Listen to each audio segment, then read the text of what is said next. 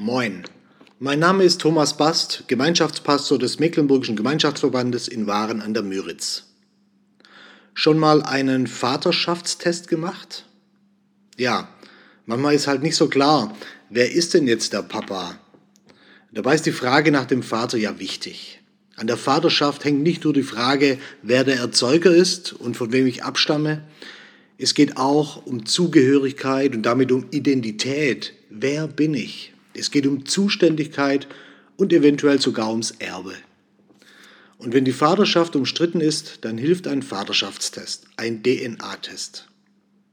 Jesus macht auch mal einen Vaterschaftstest, allerdings ein bisschen anders. Seine Gegner behaupten in Johannes 8, Abraham ist unser Vater. Und schließlich sogar, wir haben einen Vater, Gott. Jesus allerdings sagt, also sinngemäß, ihr seht gar nicht so aus. Ihr handelt auch nicht so.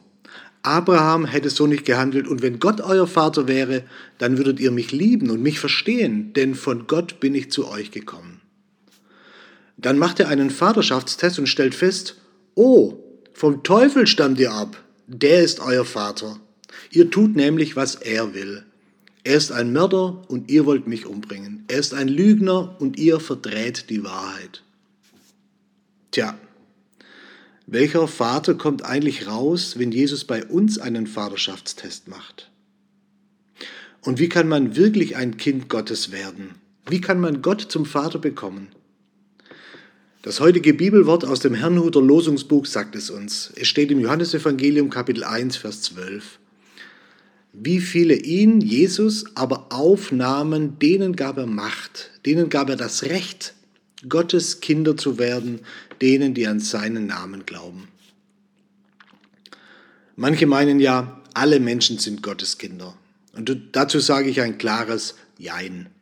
Ja, in dem Sinn, dass alle Menschen von ihm geschaffen sind. Ja, weil alle Menschen seine Ebenbilder sind. Ja, weil sie alle von ihm geliebt sind und weil er die Ewigkeit in ihr Herz gelegt hat.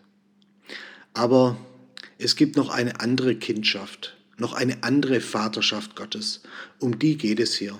Und auf die kommt es unbedingt an. Und diese bekommst du, wenn du Jesus in dein Leben aufnimmst, wenn du an seinen Namen glaubst. Dann passiert nämlich ein Wunder. Das Wunder einer neuen Geburt. Du bekommst von Gott ein neues Leben geschenkt, ein Leben als sein Kind. Und, so heißt es im nächsten Vers, Vers 13, Kind Gottes wirst du nicht durch Abstammung, auch nicht durch menschliche Zeugung und Geburt, sondern du wirst aus Gott geboren. Und du bekommst seinen Heiligen Geist. Der trägt die göttliche DNA in sich. Glaubst du nicht? Brauchst du einen Vaterschaftstest? Dann lies mal Römer 8 Abvers 14. Da heißt es, alle, die sich von Gottes Geist regieren lassen, sind Kinder Gottes. Denn der Geist Gottes, den ihr empfangen habt, hat euch zu Gottes Söhnen und Töchtern gemacht. Jetzt können wir zu Gott kommen und zu ihm sagen, aber lieber Vater. Gottes Geist selbst gibt uns die innere Gewissheit, dass wir Gottes Kinder sind. Als seine Kinder aber sind wir, gemeinsam mit Christus, auch seine Erben.